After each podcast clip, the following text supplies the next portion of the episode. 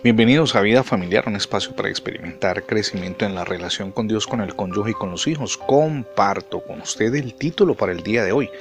Dios trae libertad.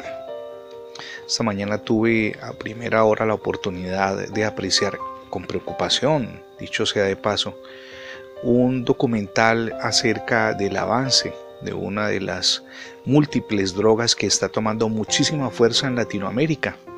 Se trata del Tutsi que es una forma de drogarse, particularmente en las fiestas, a la que pues, están acudiendo muchísimos jóvenes y aún personas ya mayores.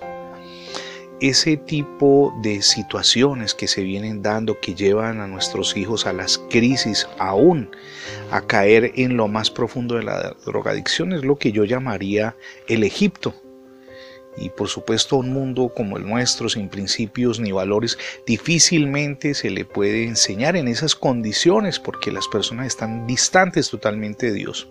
Es Egipto que es ese mundo de antivalores donde la gente solamente quiere el placer, es un Egipto que no conoce el Señor y por eso levanta sus propios ídolos, en este caso las drogas y se atreven, como en la Biblia lo leemos en Éxodo capítulo 5, verso 2, a preguntar, ¿y quién es ese Señor? Es decir, el Dios en el que nosotros creemos, que nos da una vida plena, que nos tiene a disposición la gracia y que nos da la libertad total.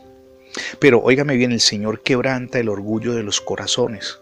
Cuando estalla el juicio de Dios sobre muchísimas personas, se oscurece su cielo, son destruidas sus cosechas, como ocurrió con Egipto, y mueren sus hijos. Entonces comienzan a discernir algo del poder soberano de Dios.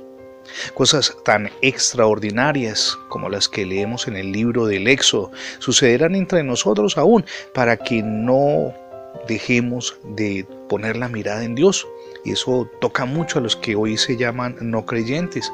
En medio de la crisis, cuando ven que los hijos están perdidos totalmente, ¿cuál es la única solución? Sin duda es Dios. No desmayemos, por supuesto, ante las blasfemias y las críticas y aún las burlas que profieren las personas que no tienen principios ni valores, porque el Señor sabrá velar por la gloria de su nombre y seguramente lo hará de la manera más eficaz conforme Él quiere. Mi amigo y mi amiga, la liberación de su propio pueblo, en el caso de Israel, fue un medio poderoso del que se sirvió Dios para que Egipto conociera la existencia del Señor de Israel, el Dios vivo y verdadero que sigue obrando en medio de nosotros hoy. Ni siquiera un solo israelita pereció a causa de las diez plagas. Ninguno de los escogidos se ahogó en las aguas del Mar Rojo.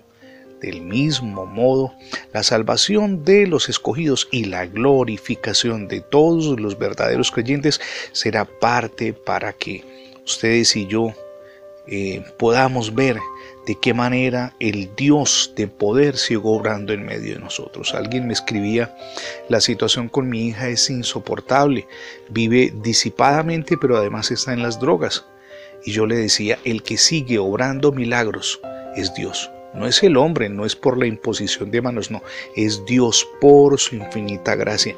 Los milagros de Dios no han terminado. Vuelva su mirada a Dios. Desconozco cuál sea su situación familiar, pero lo que sí tengo la certeza es que la gracia de Dios nos acoge, nos da una nueva oportunidad y cuando permitimos y nos apropiamos de esa gracia, nuestra vida familiar cambia y nuestros hijos son rescatados de la situación en la que se encuentran.